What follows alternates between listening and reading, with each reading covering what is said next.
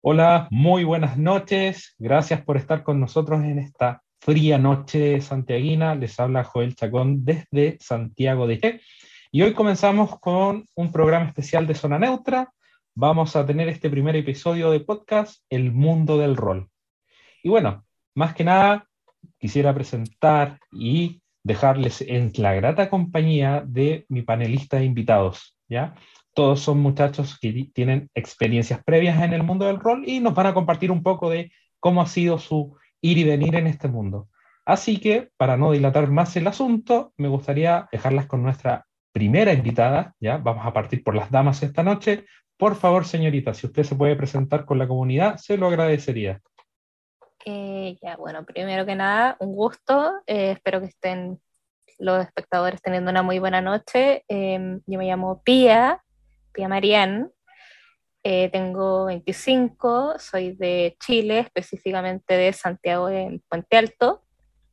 Soy editora de profesión. Em, trabajo en eh, Editorial CK, tengo mi propia editorial en este momento que se llama Miosotis y eh, llevo en el rol unos 6, 7 años creo ya, a esta altura. Ok, Pia, muchas gracias por estar con nosotros. A continuación, muchachos, me gustaría presentar a un, integrante extranjero ya de nuestra comunidad. Por favor, desde, directamente desde México, si se puede presentar con nuestros amigos esta noche. Estás muteado. Estamos en directo, por lo tanto estas cosas pasan.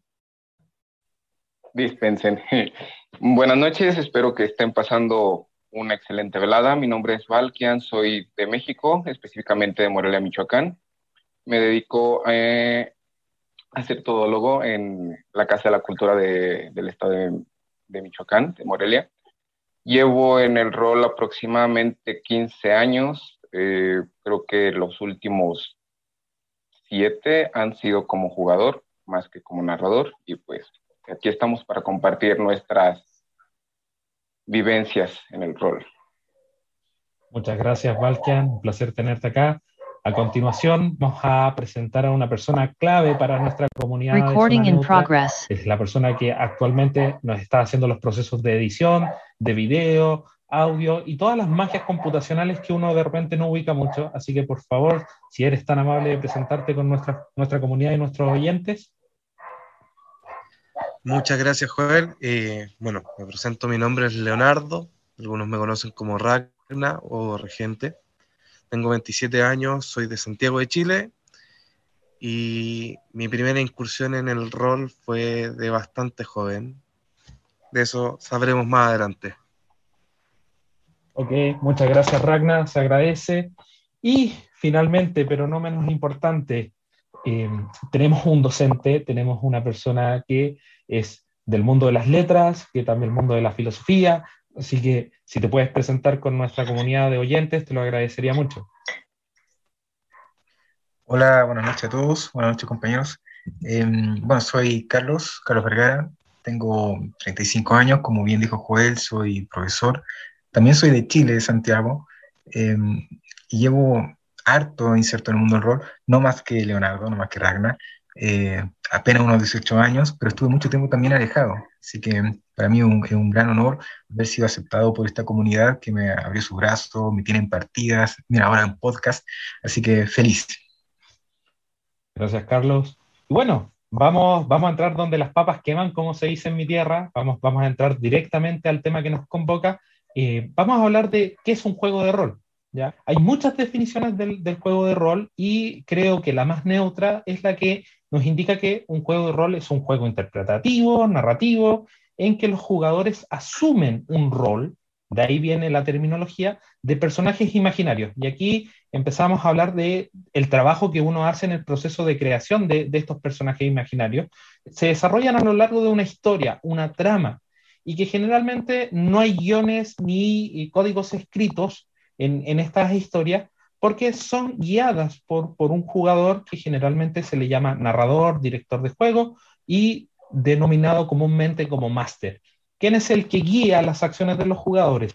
Por lo tanto, teniendo esta definición como de manual del rol, va mi primera pregunta para, para nuestros invitados esta noche, que es, ¿cómo llegué al mundo del rol? Así que chicos, por favor, si nos pueden contar un poquito de sus experiencias de cómo llegaron a este mundo del rol, están en libertad de, de tomar la, la, palabra, muchachos. ¿Quién quiere, ¿Quién quiere comenzar? ¿Quién quiere arrojarse a los leones en este minuto? Muy bien, Pía, partimos con las damas entonces. Por favor. Sí, es que me, me gusta tirarme a mí primero porque mi experiencia es súper corta. Eh, yo había como escuchado o me había percatado que el rol existía porque a mí me gusta mucho Lovecraft. Entonces, más de alguna vez buscando como las obras completas de Lovecraft o algo, me aparecían los manuales de la llama de Cthulhu y yo no sabía qué era lo que estaba viendo. Pero como que me llamaba un poco la atención. Eh, había leído como un par de definiciones en Wikipedia y todo eso, pero realmente no entendía muy bien qué era el rol de mesa. Hasta que un día un youtuber que me gustaba mucho hizo para un especial eh, de suscriptores un video mostrando la cara por primera vez en internet, pero además como mostrando cómo iniciar a la gente en el rol de mesa. Y fue como, ya, esta es la mía. Eh, y un par de amigos a los que quiero mucho, les conté un poco de qué se trataba y ellos me dijeron, ok, suena entretenido, pero vamos a jugar contigo en una condición. No vamos a leer nada. Y esa es la historia de cómo eh, me leí el manual de Fate básico y narré Fate. Yo partí narrando. Y fui la eterna narradora de mi, pequeño mi pequeña mesa de tres personas hasta que descubrí que existían eh, comunidades en Internet. Ok, por lo tanto, inmediatamente respondiste nuestra segunda pregunta, que ¿cuál fue tu primer juego? Sí, ¿Ya? Fate básico. Fate una, básico. A ver. Tiene muchos problemas ese sistema, muchísimo. Yo lo quiero mucho, pero, pero fue, fue el primer amor no se olvida, dicen. Así que ahí está, todavía tengo, tengo el manual de Fate y cada cierto tiempo lo vuelvo a narrar. Ok, muchas gracias Pia por contarnos tu experiencia. Chicos, a ver, ¿alguno de los hombres que se anime y saque la cara por el, por el género masculino? Ok, Valkian. Bueno, pues mi historia con el rol es bastante, uh, pues curiosa. De muy pequeño, lo primero que conocí acerca de rol fue Dungeons and Dragons que inicialmente lo conocí por la serie animada, tiempo después por, por, las películas y el videojuego, obviamente, pero como tal nunca me había acercado a, a, verificar que tuviera un juego de rol, ni siquiera sabía que existía. Pero como dice Pia, eh, conforme fui buscando cositas relacionadas a, al videojuego principalmente, fue que me topé con, con los manuales, con las distintas este, en aquellos entonces foros que, que existen acerca de, de, Dungeons and Dragons, pero pues hasta ahí quedó. Tiempo después, cuando yo iba en la secundaria, me topo con una revista que tenía un suplemento de Vampiro la Mascarada. Dije, ah, vampiros, genial, sin siquiera saber eh, de qué iba realmente.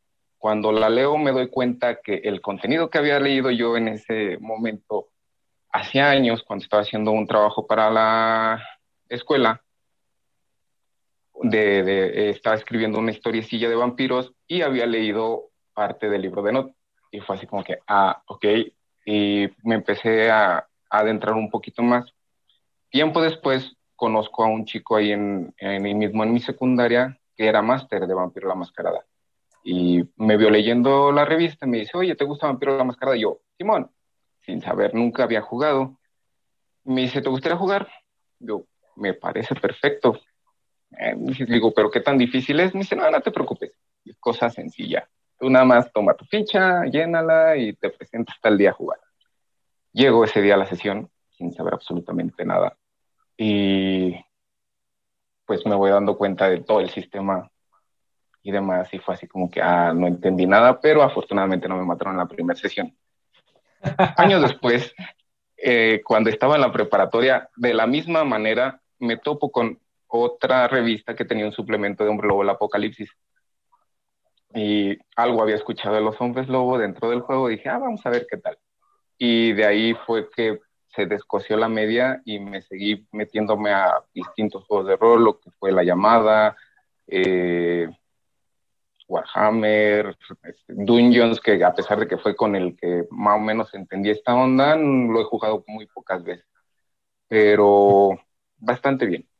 Ok, Valkian, muchas gracias. Concordamos que en ese tiempo, cuando descubriste los vampiros, los vampiros no brillaban, ¿cierto? Afortunadamente todavía no. Creo que los únicos que tenían cierta eh, brillosidad en su piel eran los, los kiasit, que se ponían como azulositos, pero fuera de Eso mismo te iba a decir que eh, Vampiro fue el que inventó los vampiros que brillan. Eh, yo tengo la teoría de que Meyer se lo robó. Vamos, vamos a ahondar en, ese tema de la parte de la literatura. Muchas gracias, Valkian. Chicos, eh, Ragna, Carlos, ¿alguno de ustedes se anima a contarnos un poquito de cómo, cómo en este mundillo? Eh, a mí me gustaría un poco decir, porque sé que Ragnar tiene mucho que contar. Eh, yo llegué al mundo del rol principalmente por mis compañeros de liceo. Em, la verdad es que nos explicó en qué consistía y, sencillamente no entendimos, pero en el, ánimo de intentar hacer algo, distraernos del colegio, de las pruebas, todo eso, nos juntamos un día, eh, no, entendíamos mucho, nos, dijo, tienen que ir con un lápiz, con hoja, con goma, eh, que él llevaba lo demás, y ahí, claro, empezamos a jugar, y fue bastante entretenido, pero eh, no fue satisfactorio. Eh, esa primera experiencia no fue satisfactoria.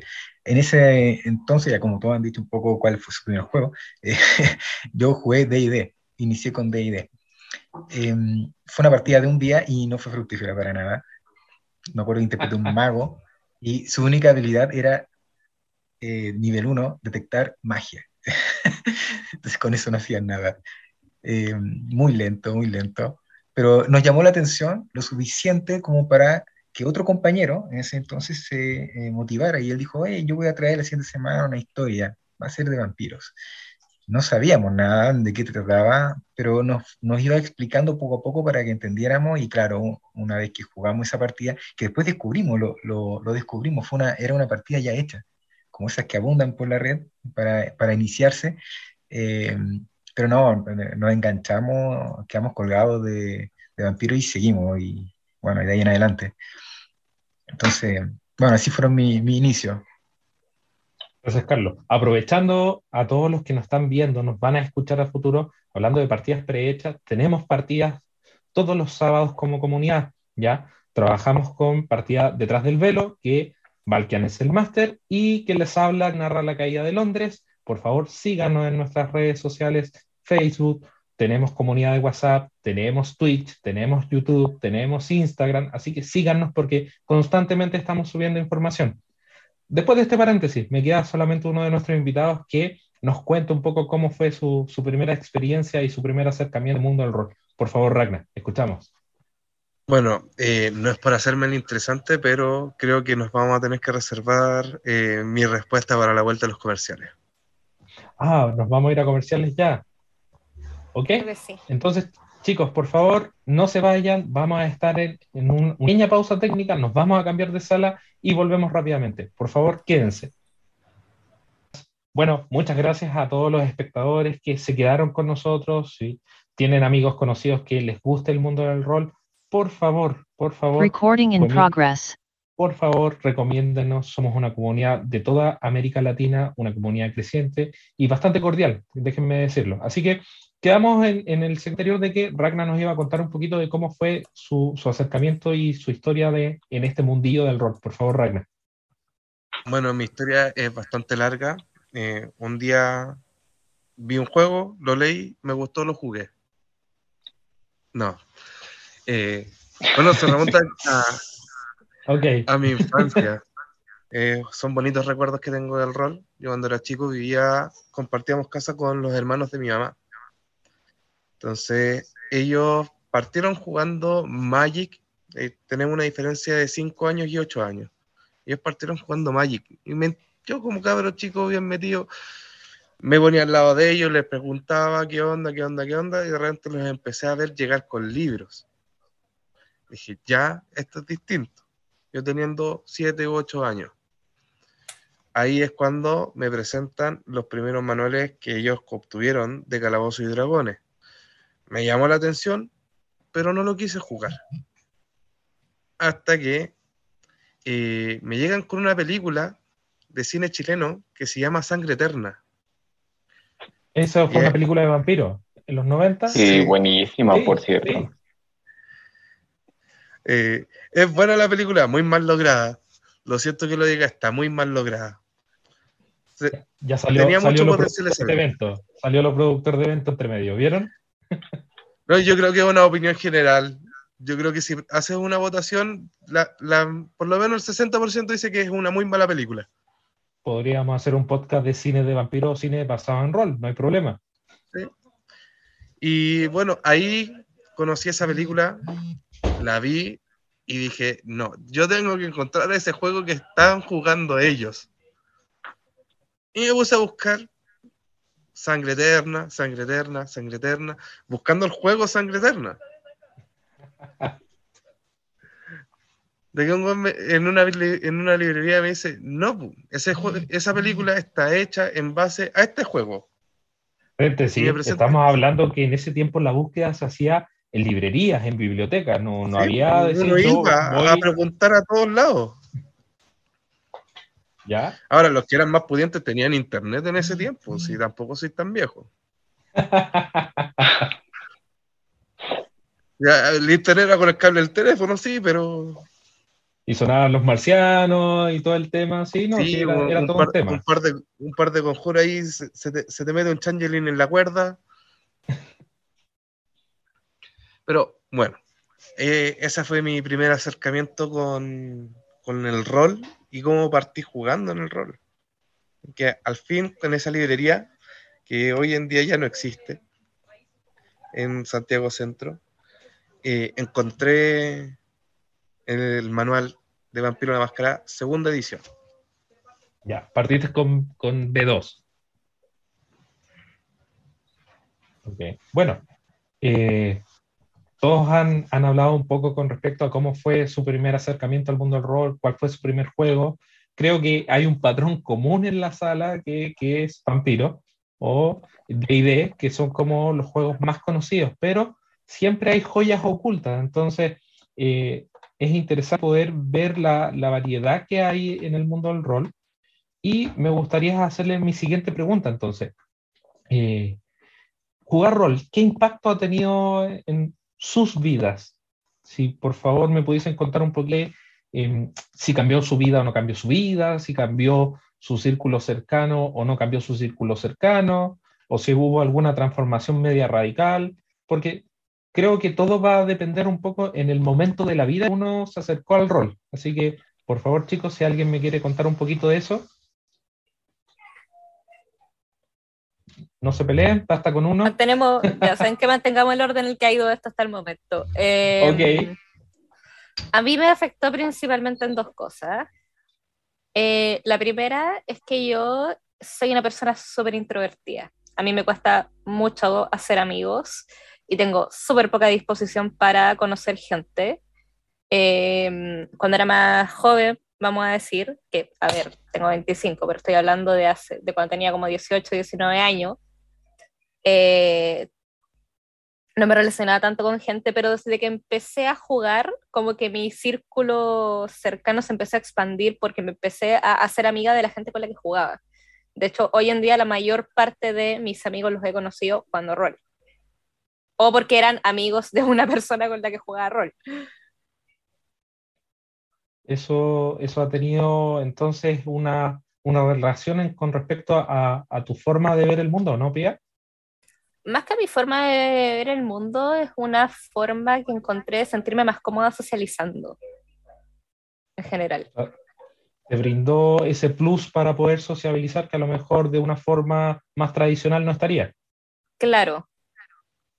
Que además la mayor parte de mis hobbies eh, son súper en solitario. Me gusta leer, eh, no me gustan los MMORPG, así que... De hecho, creo que el único hobby más o menos colectivo que tengo es el rol de mesa. Pero bueno, ya.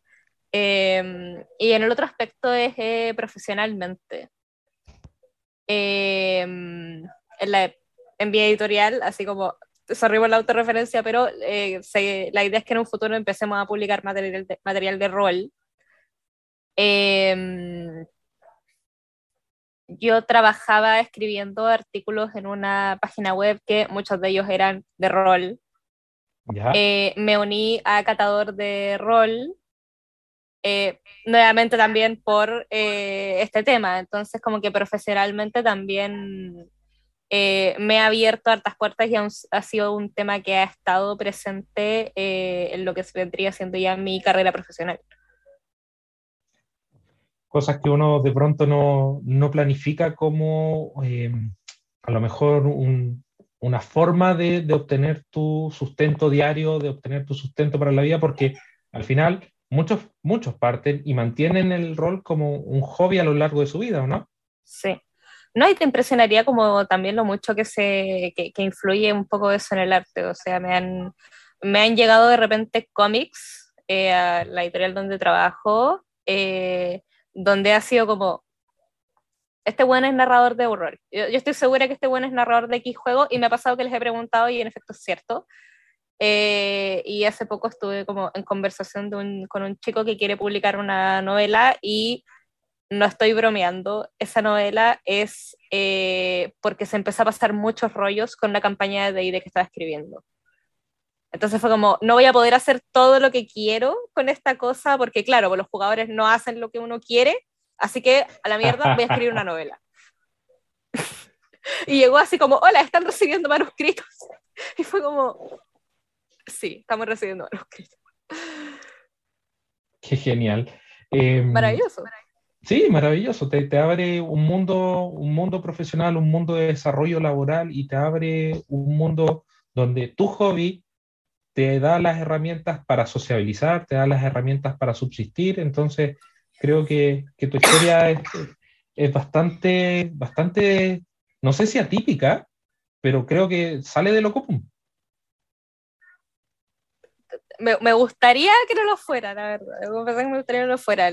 Para mí el rol es un refugio maravilloso para la gente introvertida, porque uno está como socializando en un espacio como tan seguro. Ok, gracias, gracias Pia por compartir eso con nosotros. Entonces, diciendo que vamos a continuar con el orden, Valkia, por favor, si, si nos pudieses contar un poquito de cómo ha sido eh, tu, tu, vida después de conocer el rol y qué impacto ha tenido este en, en tu día o en, en, lo que ha pasado en tu historia de vida hasta la fecha. Fíjate que muy al contrario de, de Pia, yo digo, si bien no soy mister personalidad ni nada por el estilo, pero siempre he tenido como que esa facilidad para socializar con las personas. Y creo que el rol ha influido en ese aspecto principalmente. Eh, al contrario, creo que cuando estuve jugando con mi máster original, eh, conocí varias personas que, que obviamente estaban también ahí, con las cuales no hice mucho clic, pero más adelante cuando yo ya me empecé a, a sentir, entre comillas, eh, listo para, para, narrar, fue que empezaron a caer la gente de, de mi mismo círculo social, eh, gente que me de pronto veía que estaba con dos o tres personas, eh, con las hojas, con los manuales, todo ese rollo, y llegaban, oye, ¿qué estás haciendo? Esto, lo otro, ah, y ya les empezaba a platicar y se iban sumando, se iban sumando las campañas. Eh, hubo un tiempo, historia, historia chusca, hubo un tiempo en el que estuvimos haciendo LARP aquí en Morelia con, con mis amigos y pues la gente se nos quedaba viendo súper rarísimo porque como tal lo hacíamos en las plazas, en la avenida central del centro, eh, la avenida principal, perdón, no la avenida central. Y ahí veías un montón de darkies así, eh, pues vestidos, realmente no estábamos eh, caracterizados como nuestros personajes ni nada, simple y sencillamente nuestra ropa normal. Y pues haciendo las, las actuaciones, las mímicas de las disciplinas, todo ese rollo. Pero pues como siempre hemos sido raritos, yo en, en particular, pues en ese aspecto ya otro tilde de, de rarito, pues daba, daba igual. Eh, en cuestión de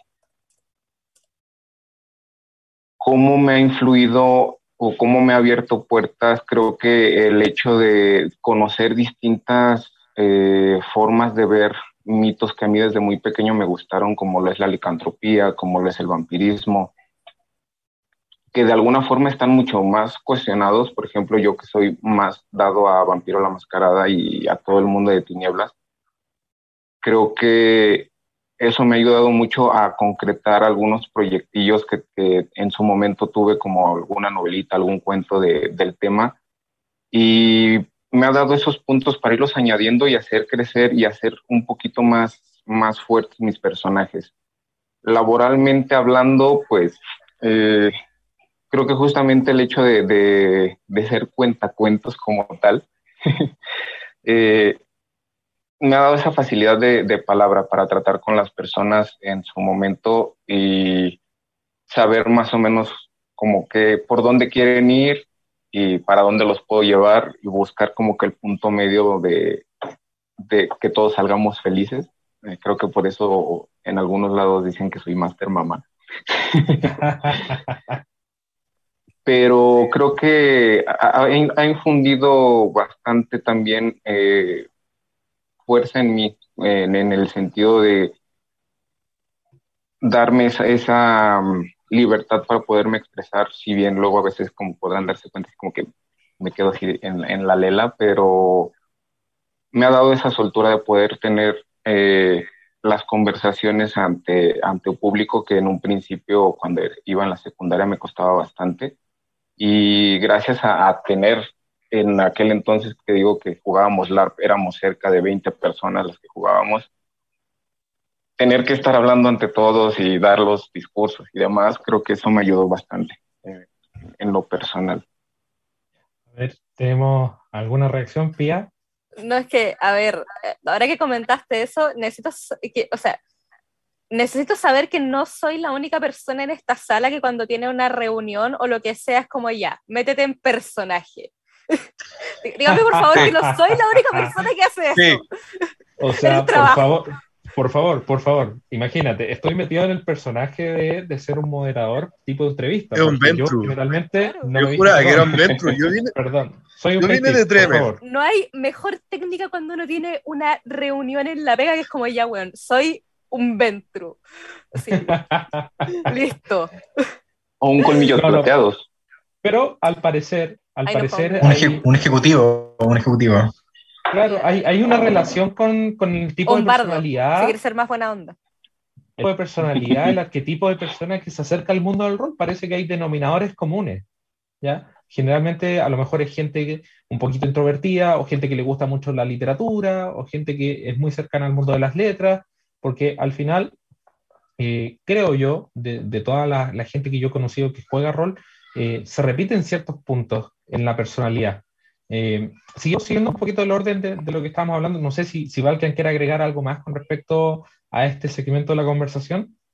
Pues creo que una de las cosas que donde todos creo yo que coincidimos es el hecho de que gracias a que nos toca estar investigando en los manuales que nos toca estar metiéndonos en redes, que nos gusta entender cómo funciona tal vez la, la fisonomía, los poderes y demás de, de, los juegos de rol en los que estamos, hemos tenido la, la oportunidad de agrandar nuestro acervo, eh, pero enormemente en temas que a lo mejor ni siquiera dominamos, ni siquiera somos tan doctos en ellos, pero que nos ha ayudado a, a ir relacionando ciertos temas con, con lo del rol. Creo que eso es, sería lo único a, añadir. Gracias, Valkian. Eh, siguiendo un poquito con, con, este segmento, Ragnar, si nos puedes contar un poquito de eh, cómo ha, sido este impacto en tu vida que ha tenido el, el, hecho de empezar a acercarse al mundo del rol o derechamente eh, definirse como un rolero, porque supongo que los presentes se definen como roleros, ¿o no? Yo soy amo y señor del cielo y la tierra. ¿Perdón? Yo soy amo y señor del cielo y la tierra. Ah, cuéntanos, cuéntanos un poquito cómo, cómo ha sido esto de eh, el rol en tu vida y, cómo, cómo ha sido el impacto que ha tenido en general en tu diario y en tu quehacer. Bueno, el rol en mi vida, yo al conocerlo de muy pequeño, eh, se me abrieron muchas puertas de estudio en ese momento. Entonces empecé a investigar mucho sobre historia, eh, sobre eh, distintas sociedades, distintas culturas, buscando todo lo que tenía que ver con sus dioses, con sus bestias, toda la mitología. Y me empecé a encontrar con que existían distintos mundos distintas criaturas y empecé a buscar eh, eh, si había juegos de estas criaturas. Ahí fue Ya. cuando conocí y se me expandió el mundo de tinieblas, cuando llegué a- al juego del Señor de los Anillos, conocí lo que era el Warcraft, el vicio, el vicio pesado. Y junto con todo ese estudio pude ver, eh, formarme un poco mi criterio. Me ayudó bastante a formar mi criterio y, y como un, un reglamento, una normativa, como los 10 mandamientos, pero creados por mí en base a lo que aprendí de distintos libros de rol. Por Oye, ejemplo, en base, en base a esos reglamentos, eh, entrando un poquito a picar, a picar la, la herida de poner el dedo en la llaga, eh, ninguno comentó si eh, el rol tuvo un impacto en su vida amorosa. Estamos hablando de la vida a nivel transversal, general, y parte de la vida muchas veces es, es el estar en pareja. Ya las parejas pueden perdurar o pueden terminar, pero eh, el rol sigue presente, ¿no? Me juego eh, la manito arriba del semáforo amarillo. Ok, ok. No sé si, si alguno de, la- de los invitados que intervinieron antes tienen algo que aportar eh, en ese punto. No, yo es, eh, he pololeado con una persona y lo conocí en un contexto completamente diferente. Creo que lo único que podría aportar es que sí conozco a muchísima gente que ha conocido a su pareja o a su... eh, o, o gente que ya está casada a través del rol, vamos a decir. Ok, el, el amor también llega dentro del mundo del rol, no es algo ajeno. Eh, Ana, no sé si, si nos quieres qui- continuar contando un poquito de, de cómo ha sido esto en tu vida.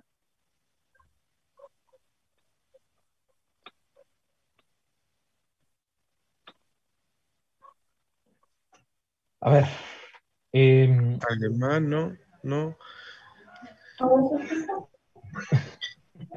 No me van a hacer hablar. no, no, para nada, para nada, pero Ya. ya que, ya que estamos hablando de- del rol en la vida, obviamente en la vida uno tiene amigos, tiene familia, a veces tiene pareja, a veces no tiene pareja, y, y si no queremos hablar con la relación del rol y la pareja, ¿qué pasa con la relación del rol y los amigos? Eh, ¿hubo algún, algún cambio en tu círculo de amigos? En, en mi caso personal, Y yo me volví selectivo con el tema del rol. Yo cachaba que ya las personas que jugaran rol eh, iban a tener cierta forma de conducta. Iban a. La persona que juega rol tiende a ser muy leal. ¿Cachai? Porque eh, les gusta ju- jugar derechamente, sin las trampas, busca siempre eh, argumentar todo. ¿Cachai? Entonces, con ese tipo de personas yo me llevo mejor. Entonces, me guié con mi selección de amistades por ese lado a medida que me fui desarrollando. Bueno, eso mismo me hizo que pasé mucho tiempo con muy pocas amistades. Ok, fue, fue más, más selectivo el trato de los amigos dentro del Ya, mundo del rol y eh, fuera del mundo del rol también. Fuera del mundo del rol, para mí fue, fue más complicado desarrollarme. Hasta que eh, empecé, a empecé a crearme mis redes sociales. Yo no ocupaba muchas redes sociales. Hasta que llegué como tercero o cuarto medio recién ahí, empecé con... Me creé mi primer Facebook, el Instagram, ya iba saliendo de la media, año 2012. O sea, para, para los- las personas que Facebook. no, para las personas que nos escuchan que no sean de Chile, la enseñanza media es el equivalente a la secundaria. Sí. Entonces estamos hablando del término de la secundaria, 17, 18 años más o menos la edad promedio acá en Chile. Ok, sigue, Eh, sigue. Y, y ya cuando salí eh, en, esta en esta búsqueda en las redes sociales, me encontré con muchas comunidades. ¿Sí? Dentro de esas comunidades me encontré una comunidad de Mood, que era dirigida por Moro Villar, eh, Mauricio Villarroel, que era profesor de la Universidad de Santiago y máster de Mood y de cantidad de juegos más, como All Flesh Must Be Eaten y Vampiro la Mascarada. ya conversando con este personaje, eh, este personaje jugaba también un juego de teléfono que se llama Ingress, de realidad, de realidad aumentada. Ok, que, fue el precursor de, de, Pokémon Go, sí.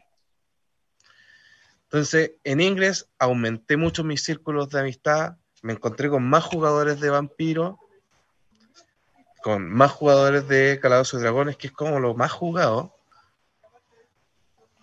Ya, pero eso podría ser, algo, podría ser a lo mejor acá en Chile. Eh, en México la relación de jugadores de Calabozos y Dragones y Vampiro la Mascarada también son las comunidades más grandes. Creo que sí, fíjate, eh, creo que mundialmente te puedes topar con un, ¿qué te gusta? 70-30 de jugadores de Dungeons y de Vampiro la Mascarada Aquí en Latinoamérica, según hace algunos años, eh, realmente Vampiro la Mascarada no tenía tanto, tanto punch. Te estoy hablando de hace aproximadamente unos 10 años, tal vez un poquito más. Conforme se han ido agrandando, pues obviamente las redes sociales, todo, este alcance mediático que han tenido, eh, se ha podido ver, eh, si bien no superado, pero sí ya se le va compitiendo bastante porque casi todo el mundo quiere eh, ser el típico héroe bueno neutral, como dirían los memes, o, el malo caótico, pero sí, sí va siempre, al menos desde mi perspectiva, a ver esa gran diferencia entre uno y otro juego. Gracias. Pia, ¿querías argumentar algo? Em, que si bien no tengo a la mano una estadística de exactamente cuánta gente juega qué cosa, en Google Trends puedes buscar cuánta gente busca información de, los tipos de juego y eh, ver cuántas búsquedas hacen al día en distintos países. La estadística puede ser súper interesante. Claro, no toda la gente que busca respecto a algo lo juega, pero que más gente busque algo quizá te puede decir un poquito. Puede despertar, claro, y, y en, ese, en ese caso eh, creo que también el hecho de que Dungeons and Dragons es, el juego de rol eh, tatarabuela fecha de la vida eh, de todos los demás juegos de rol. El dios creador. sí, le da una ventaja en este mundo que, que, si bien al principio era muy reducido, hoy en día estamos hablando de que hay cientos de juegos de rol. Claro. Eh, me gustaría, no sé si, si Ragnar quiere agregar algo más o si, si Carlos nos quiere... ¿Le toca a Carlos? Le va a dar el paso a Carlos. Carlos, si nos puedes contar un poquito de eh, cómo el rol ha tenido algún impacto en tu vida, círculos cercanos, familia, amigos, pareja, en fin, si nos puedes contar un poco. Sí, la verdad es que el, rol ha tenido un alto impacto en, mi vida. Em, dije en un principio que conocí el rol también en la enseñanza media, secundaria, eh, y primero fue como una medida de esparcimiento, de, de liberarme un poco del estrés y de la presión que implicaba estar en esa etapa última eh, para después dar una prueba, ingresar a la universidad. Eh, primero entré de esa manera.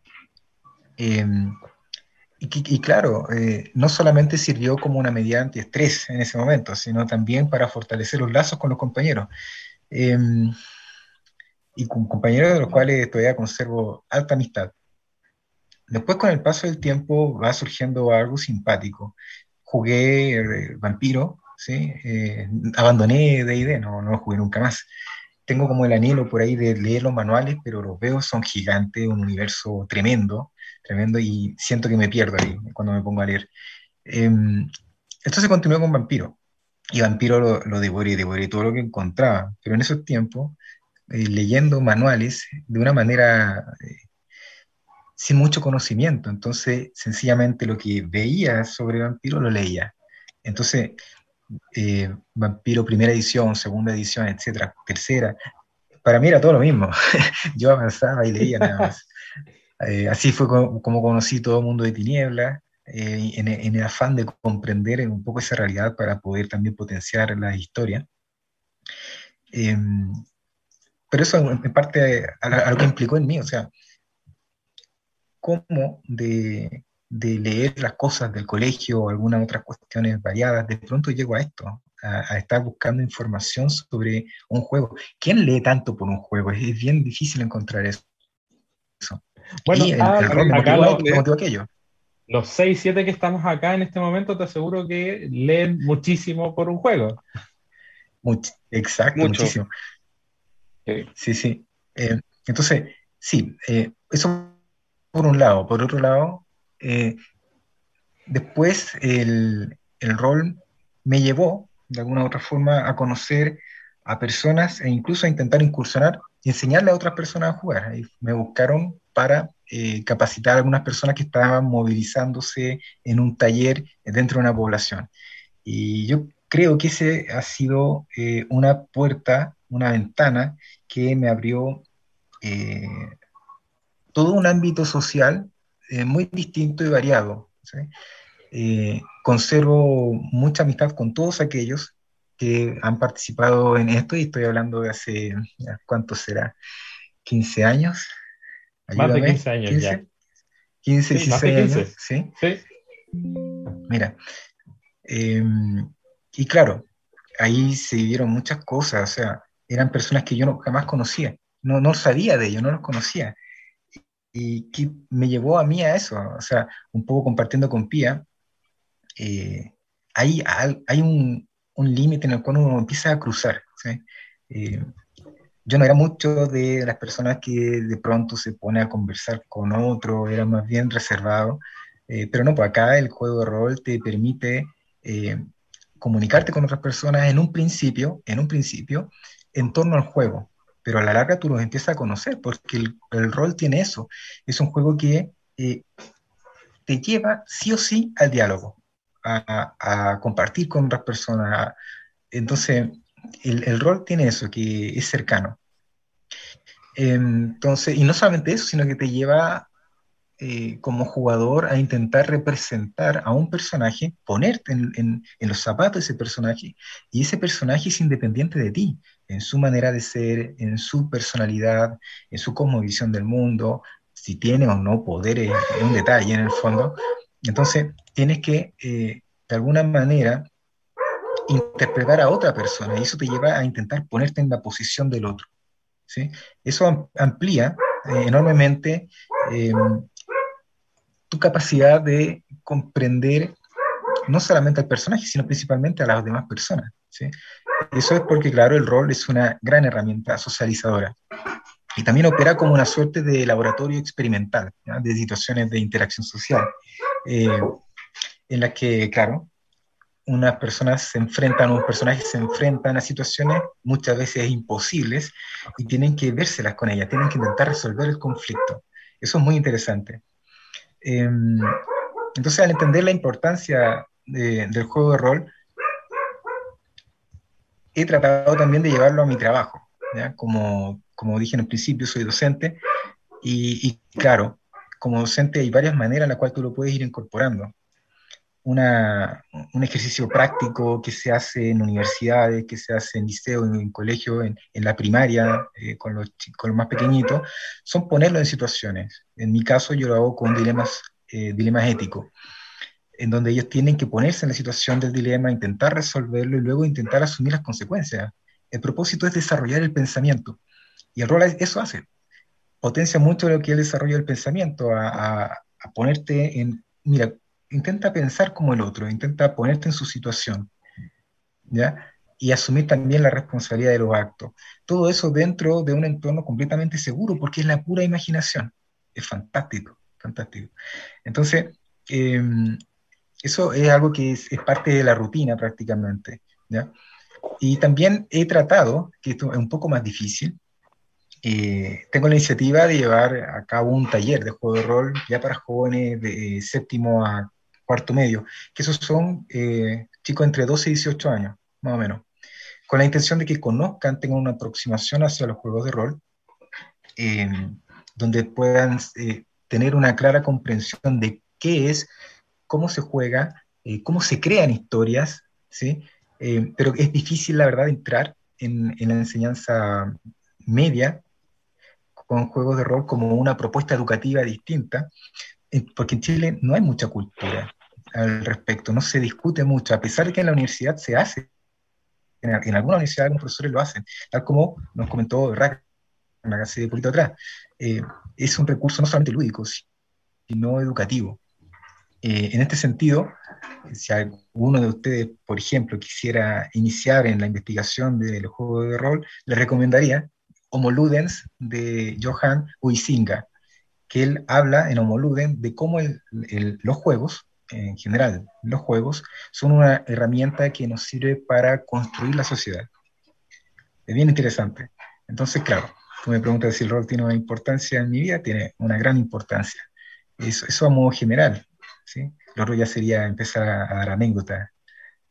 No, pero eso, eso lo podemos dejar un poquito más allá. Em, no sé, muchachos, ha sido un segmento bastante interesante, bastante enriquecedor, conocer realidades diferentes en países diferentes, eh, mostrar que el, rol es, transversal a los quehaceres diarios de la gente que está en el mundo del rol y cómo el rol te abre puertas, te abre posibilidades, te entrega herramientas, eh, no sé si, si algunos de ustedes recuerdan, como para finalizar este segmento, que hubo un tiempo eh, en el que el mundo del rol fue satanizado, de que muchos, muchas veces salieron noticias donde el rol tenía eh, un contexto súper negativo y, y, de que habían sociedades y agrupaciones de padres y agrupaciones de, de, ciudadanos que se estaban organizando para tratar de prohibir el juego del rol. No sé si recuerdan esas noticias, habrán sido hace unos 10 años, 12 años atrás quizás. No, pues más. Estamos hablando de mucho más. No, no, mucho más. Interesante que eso parece. Ok, Valkian tenía, ¿tiene algo que aportar ahí? Sí, que creo que en este sentido, tanto, bueno, creo que todos, yo hablo desde la perspectiva, como te digo, de un chico darky de por ahí de los 2000 eh, desde los noventas el, el, boom del pánico satánico, donde todo tenía esa connotación diabólica y tenebrosa, y macabra, oscura, desde literatura, animes, eh, chicle, chocolates, maganitos, garapiñados. El rol eh, se prestó demasiado para para que la gente basara o enfocara más bien su, su paranoia del pánico satánico debido a toda esta cuestión de poder controlar magos, necromancers, eh, hechiceros, brujas, eh, pelear contra dragones eh, o personificar gente que se convierte en dragones, vampiros, hadas, etc. etc. Y creo que si bien uno de los puntos que conecta a muchas de las, de las personas que, juegan rol es que somos los raros. Simple y llanamente somos los raros. Y ya sea porque somos eh, darkies, porque somos este, antisociales, porque escuchamos este, música del diablo, por la razón que sea realmente, eh, por ser simple y sencillamente el niño raro de la cuadra y que todavía te vean jugando, Rol. Eh, vamos, vamos a tomar una pausa, una pequeña pausa. Chicos, no se vayan, está sumamente interesante. Vamos a comenzar con nuestro tercer segmento y el segmento que va a finalizar nuestro primer podcast y este directo de Twitch. Quédense con nosotros un par de minutos, ¿ya? Vamos a hacer la, la gestión para poder volver lo antes posible. Gracias por, por, su presencia, gracias por estar acompañándonos. De verdad que estamos muy contentos de que ustedes estén aquí. No vayan, nos demoramos un minuto y volvemos. Gracias. Bueno, gracias por quedarse con nosotros, gracias por acompañarnos. Son las 12 con 34 de la noche en mi tierra, tres horas menos en México, dos horas menos en Perú y en Colombia. Los hermanos argentinos tienen la misma hora que nosotros también. Así que, de verdad, muy agradecidos que estén acompañándonos, que hagan sus comentarios en el chat. y estamos en, este momento hablando un poco del mundo del rol. Tenemos cinco invitados sumamente interesantes que nos han compartido su experiencia, nos han compartido y han abierto una pequeña puerta de, su vida para que ustedes puedan conocer el mundo del rol y cómo uno se inserta en las diferentes formas que uno tiene de llegar a este, a este mundo tan extenso e interesante. Eh, antes de comenzar con nuestro segmento 3, quisiera contarles muy brevemente que nosotros como Zona Neutra Rol tenemos un concurso de cuentos de fantasía oscura ¿ya? Se llama Testimonios de lo Oculto. Lo pueden revisar en nuestra web www.sonarol.com. Ahí están todas las bases, las pueden descargar. Realmente está sumamente interesante el certamen, muchachos. Los invitamos a participar, los invitamos a mandar sus historias. De verdad, tenemos un jurado excelentísimo que va a analizar todas sus historias y los premios no están mal, son 200 dólares a repartir más las publicaciones en formato digital, EPUB, y en formato físico. Así que después de este pequeño, pequeño resumen y receso, vamos a tomar, vamos a retomar esta conversación. Les recuerdo que estamos hablando de el mundo del rol de forma muy general y vamos a comenzar nuestro último segmento de la noche. Quisiera preguntarles a todos mis queridos invitados, mi querida invitada también, eh, ¿cuál fue su mejor anécdota dentro de una partida de rol? Siempre pasan cosas extremadamente locas, descabelladas e incluso raras. Pasan cosas raras cuando uno juega rol a veces. Así que si vamos a dar el orden, me gustaría ver si Pia nos puede compartir alguna experiencia que haya tenido o alguna anécdota en alguna partida, independiente del juego. Ya, esta anécdota me gusta porque está registrada en cámara. Eh, estamos jugando Mago de la Ascensión. Es una partida que se llama Los Susurros de la Banshee y la trama es que eh, una Tremer está de vacaciones en la ciudad de, en una ciudad irlandesa y se le ocurre la brillante idea de poder de convertir un par de magos en gules, a ver qué pasa, qué a la cagada. Entonces está esta gente ahí eh, buscando eh, tratando de encontrar a estos tipos y viendo qué onda. Eh, y un jugador que fue un amigo mío llega y trata de eh, hacer un efecto mágico para em, ver si puede rastrear una llamada y saber la ubicación exacta de la persona que está del otro lado yo tengo como regla que cuando llegan a una determinada cantidad de puntos de paradoja, eh, no, no, voy pidiendo que los tiren cada vez que ganan puntos, sino que llega un momento en donde ya los tienen que tirar todos juntos. Okay. La cosa es que este tipo llega y se le traspasa el límite de puntos de paradoja que puede acumular. Entonces, eh, estamos jugando Mago 20 de aniversario. Para el que no conozca el juego, yo tengo que agarrar un pool de dados y dependiendo de la cantidad de éxitos que yo como narradora saque, es la cantidad de daño y otros efectos terribles que le ocurren al personaje. Y yo le digo, mira, no te preocupes porque además yo tengo muy mala cueva con las tiradas de paradoja. Tiro. Saqué 12 éxitos de 12 posibles. Oh. Algunos de ellos críticos. Básicamente su personaje prácticamente explotó y quedó en coma. Y eso, eso está registrado en cámara porque yo llegué y tiré y, hay un momento donde todos nos quedamos como en silencio mirando e-, ese tremendo contragolpe de paradoja que, a ver, para los que jugamos no definirla, le mete 12 puntos de daño grabados sin absorber, o sea, es como... O sea, este, ese, personaje... Explotó por dentro y, ganó, para, los, y para los que juegan ganó, ganó niveles de silencio, o sea, fue como fácilmente tenía para morir dos veces con esa tirada. O sea, para todos los que juegan el mundo de tinieblas saben cuál es la hoja del personaje y el nivel de salud que tienen los personajes. Claro, es como. este personaje explotó. O sea, yo, yo por estas desintegró, se hizo polvo esa weá. No, y, la yo, yo, por estas cosas le digo a esta weá maguitos explosivos. O sea, llegaste, tiraste y pum, cagaste, tomas, hazte una hoja nueva. O sea, y, es la típica reacción de la mesa cuando un personaje muere, antes de decir cualquier cosa, es como el silencio, como asimilar que uno de los personajes murió. ¿Eso pasa seguido o no pasa seguido? A ver, es que hay juegos donde la muerte es como que te. A ver, por ejemplo, no sé, pues, en, en Day de Quinta está esta cosa que te hace tirar de salvación de muerte. Entonces, igual, no sé, pues cuando ya lleváis dos salvaciones de muerte, igual como que ya una parte de ti ya está empezando a asumir que ya la siguiente que ahí, ya tu, personaje acabó. Y hay otros juegos que tienen como otro tipo de mecánica respecto a la muerte. Y después está, por ejemplo, Fate, donde morir es prácticamente imposible. Em, pero esa nos dejó para todos para adentro porque fue como, ¡pum! Eh, eh, moriste. ¿Qué querés que te diga? Gracias, gracias, Pia. Em, siguiendo el orden, entonces, Balkan, ¿tienes, ¿tienes tú alguna nota que compartirnos con respecto a esto? Sí, tengo una que es bastante graciosa. En una de nuestras mesas estábamos jugando Edad Oscura de Vampiro la Mascarada y había un gangrel muy peculiar que por una tirada de frenesí había adquirido eh,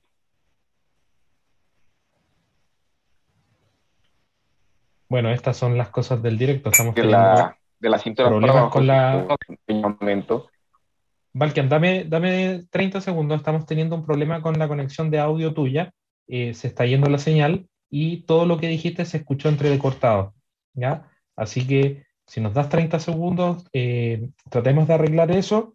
Mientras tanto, yo me voy a saltar a, a, a Ragnar para que hagas el, switch entre salir y volver a entrar a la sala, por favor. Yo creo que con eso podríamos arreglar el tema del audio.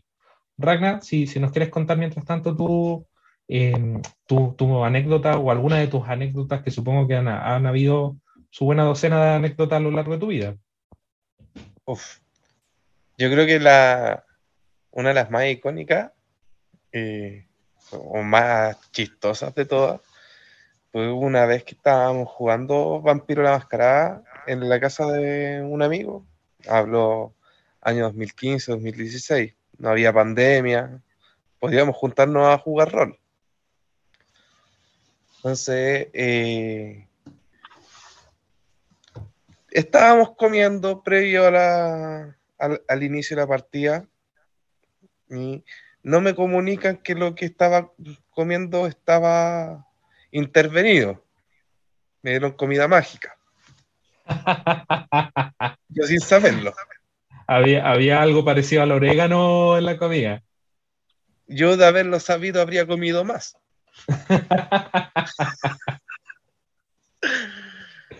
Pero bueno, comimos estos dulces, estos quequitos, Ah, acompañados con, con tecito, y ahí vamos bien. Nos pusimos a jugar y como que me empiezo a quedar pegado mirándolos a todos.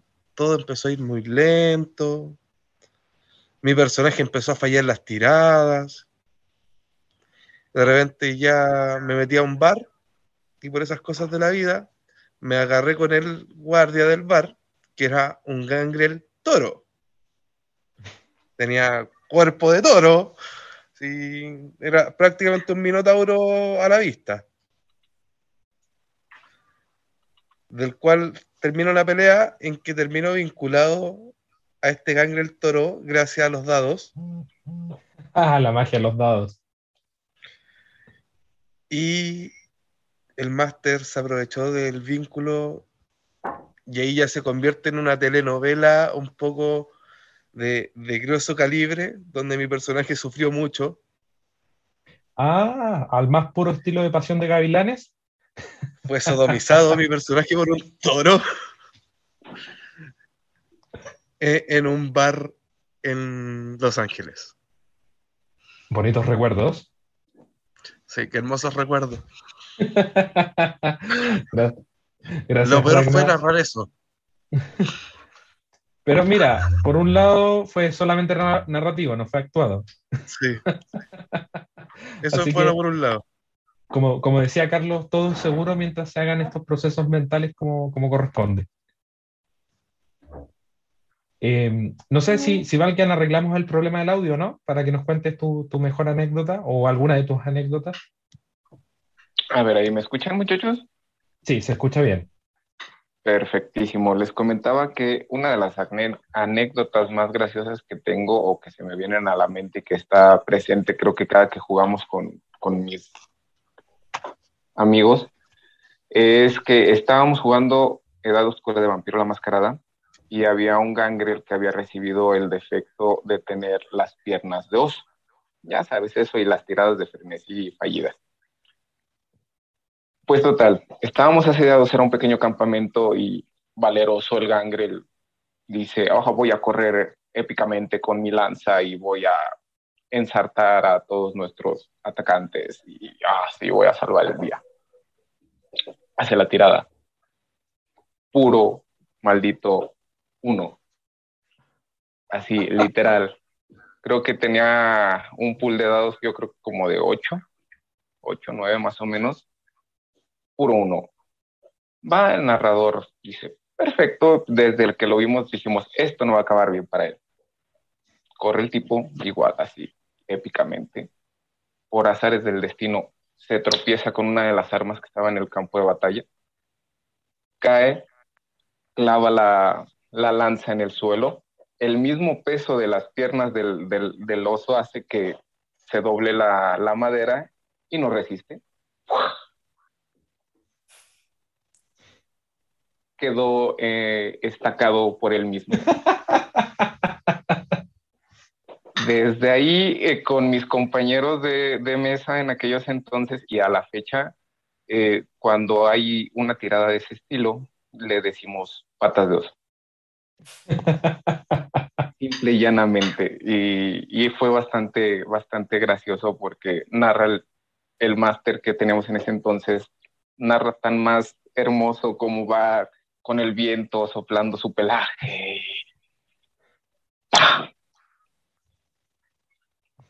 O sea, hizo la descripción cinematográfica de toda la Sí, tal cual, así como tipo El Señor de los Anillos. Faltó la música de fondo y, los cuernos de los Rohirrim.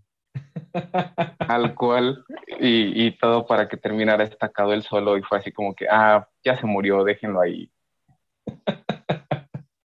Gracias, Valkian. Em, Carlos, si nos quieres contar alguna, alguna de las anécdotas que has tenido a lo largo de, de todos estos años de juego. Sí, a ver, eh, más que anécdota, hay una, una, especie de situación que me persigue en, en, las partidas en las que participo como jugador. Eh, no sé, pues partiendo del primer juego en el que representé un mago que era inútil, solo detectaba magia, nada más, no, nada, no sé nada. Eh, recuerdo alguna en la que eh, jugando un mundo de, Lovecraft representaba un ghoul y, por no dominar adecuadamente un idioma, un bicho me agarra y me lleva a la madriguera y hasta yo mi personaje. Eh, eso fue bastante frustrante porque estuvimos mucha, mucho, mucho tiempo construyendo al personaje para que el personaje durara dos escenas. Dos escenas y después tuviera que hacerme otro. Eh, eso es frustrante. Sí. Voy a contar ¿Tu una. personaje por casualidad se llamaba Demócrito? es que para allá iba, para allá iba. Como, como dije, más que una anécdota, es una situación que, que es recurrente, que me persigue en los juegos. Eh, me acuerdo otra, son como cositas breves que me van ocurriendo. Llegando al final de una historia, eh, mi personaje tenía una manera de ser que se resguardaba a sí mismo. Pero eh, en, en, eso que tú estás interpretando a, a, tu personaje y también estás tu propia, tu propia persona que a veces se entromete, yo fui más curioso e hice que mi personaje fuera curioso, en vez de más preocupado de, mantenerse vivo.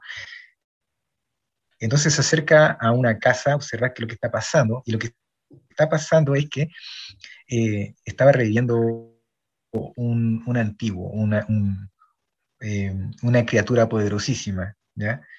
Y me mira, quedó atrapado y lo incendia todo conmigo adentro.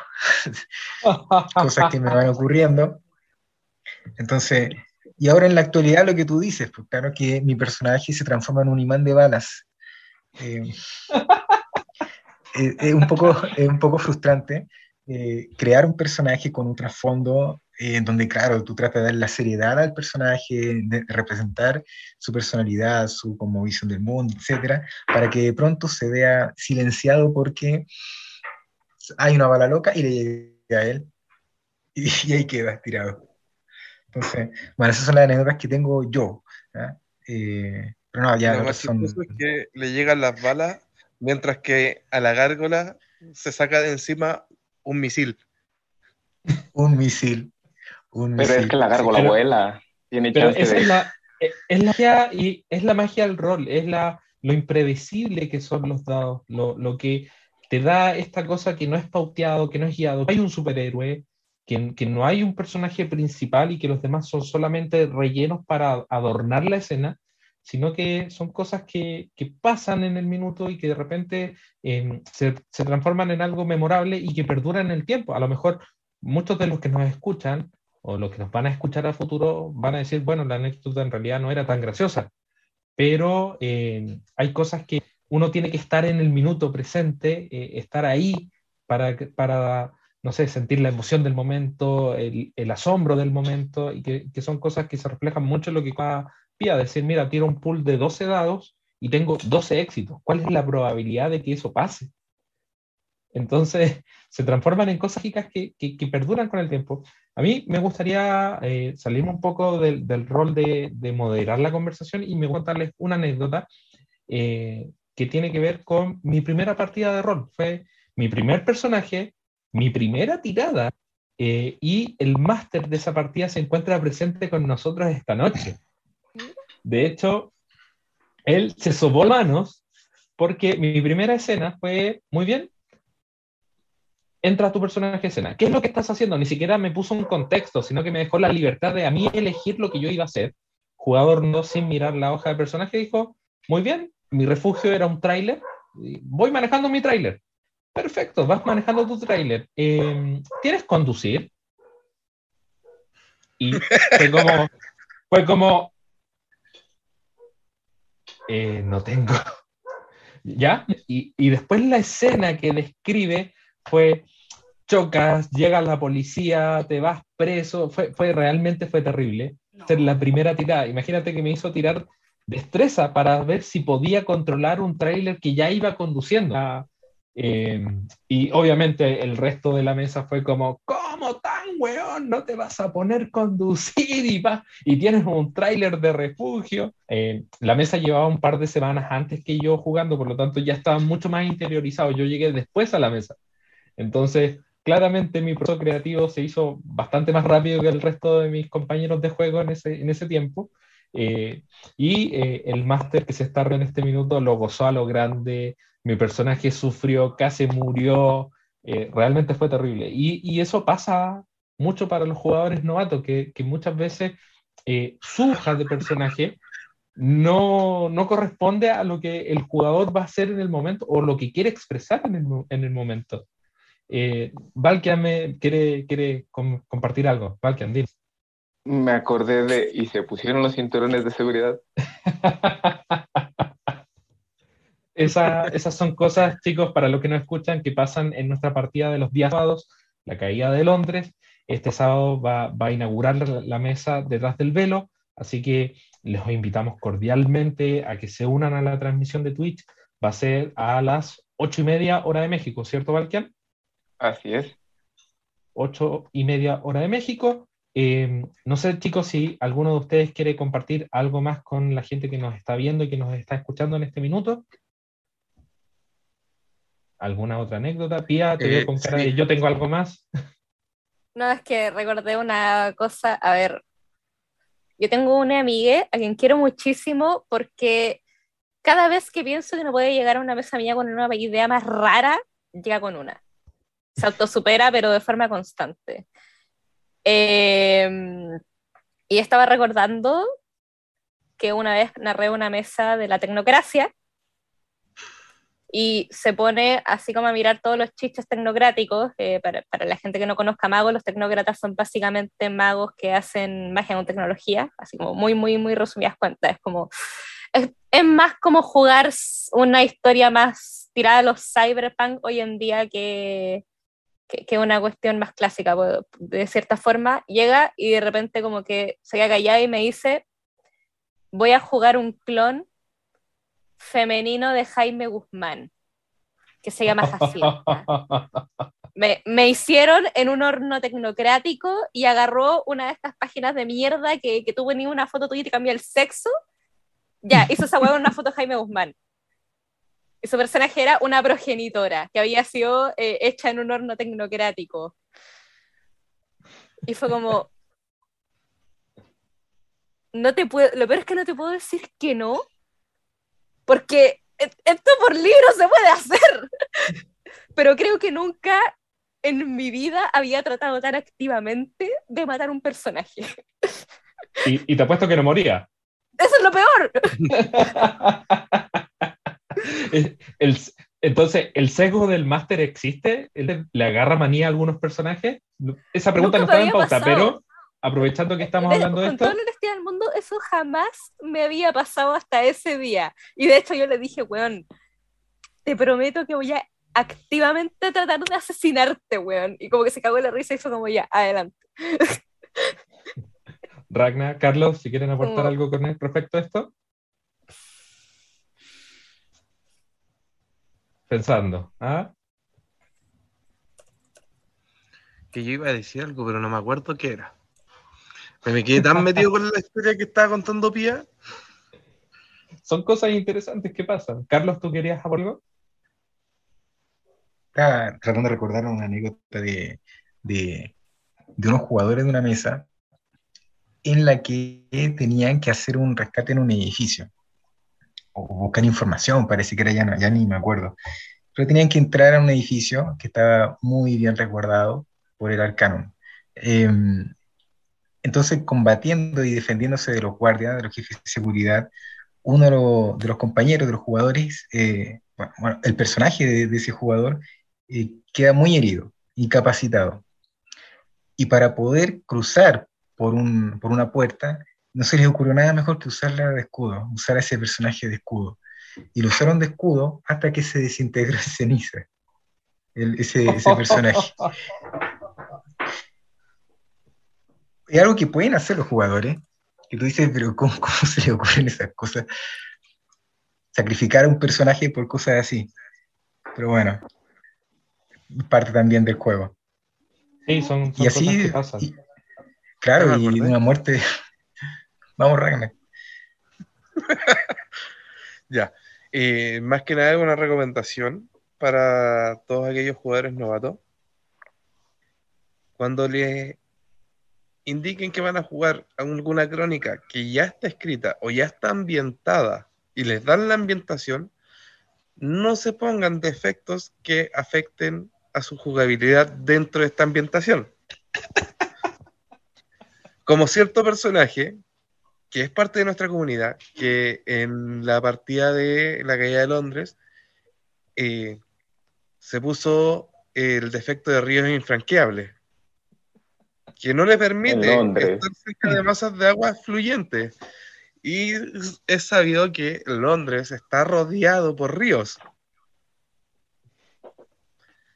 Traten de evitar ese tipo de eh, errores, a menos que tengan alguna herramienta para poder volver rico el personaje.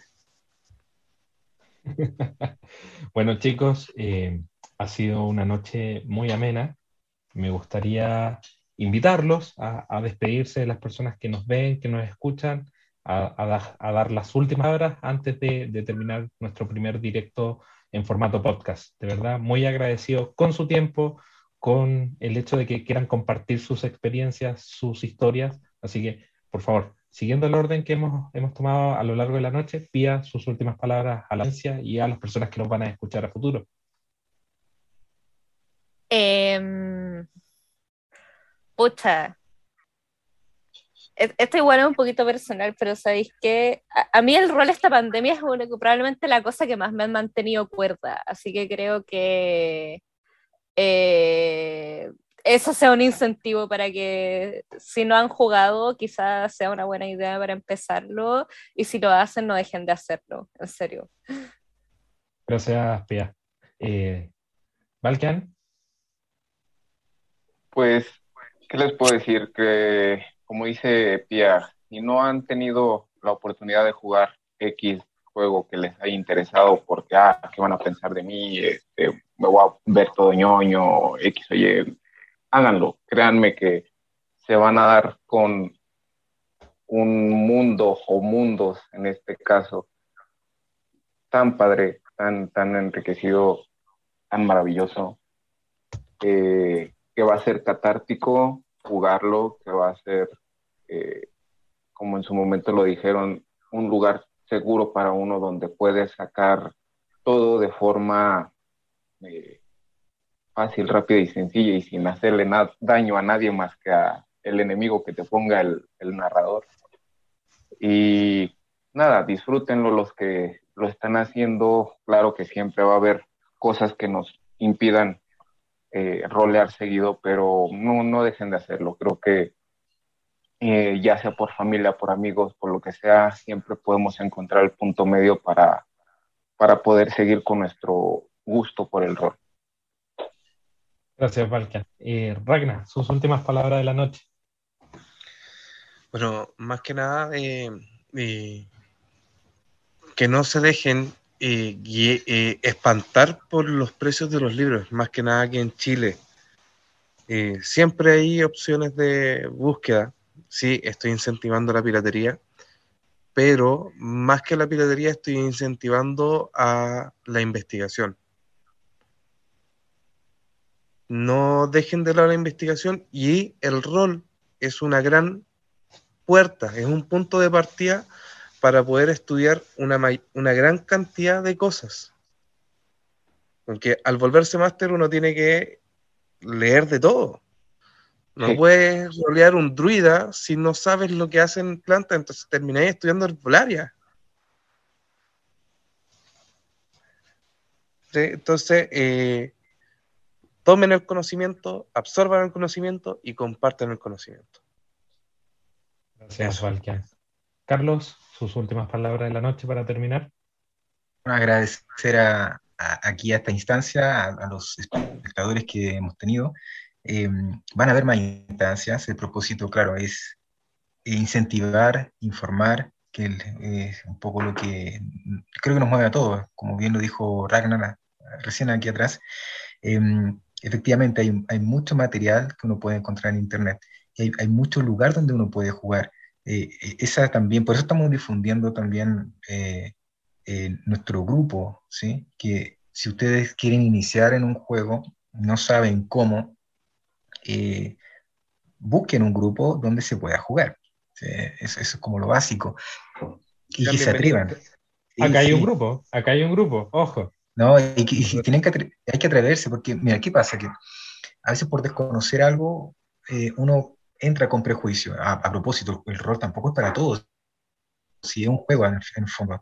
¿sí? Eh, entonces hay personas que lo prueban y que después se van, o hay personas que por esos motivos se van alejando, pero en general, en general el juego eh, da, da, una acogida a un, a un conjunto variado de, de, personas. Entonces, es una instancia para conocer personas, para interaccionar, para divertirte, para conocer, para estudiar y te va a acompañar el resto de la vida. Es un juego inagotable porque uno va creando historias una tras otra, una tras otra, y no se acaba nunca. Uno podría quedarse en un juego de rol por siempre. Pero claro, al final uno termina involucrarse en otros tipos de juegos, va conociendo otras cosas, entonces, atreverse. Esa sería como la invitación, atreverse y claro, seguir nuestras redes porque vamos a seguir subiendo material. Sí, muchas. Gracias, Carlos. Bueno, eh, no queda nada más que agradecer a todas las personas que nos vieron, que nos acompañaron en el directo, a las personas que nos van a oír en el formato podcast Muchas gracias a Pía, Valkian, Ragna, Carlos. De verdad, como parte de Zona Neutra Rol Internacional, los invitamos a visitar nuestras redes, nuestro canal de Twitch, YouTube, nuestra comunidad en Facebook. Tenemos una comunidad en WhatsApp donde nace nuestra, nuestra comunidad, ya los espera con los brazos abiertos. Estén pendientes que tenemos mucho más contenido que compartir con todos ustedes. Así que infinitamente las gracias. Desde Zona Neutra Rol les deseamos a todos muy buenas noches. Muchas gracias a mi invitado, que estén muy bien. Hasta la próxima.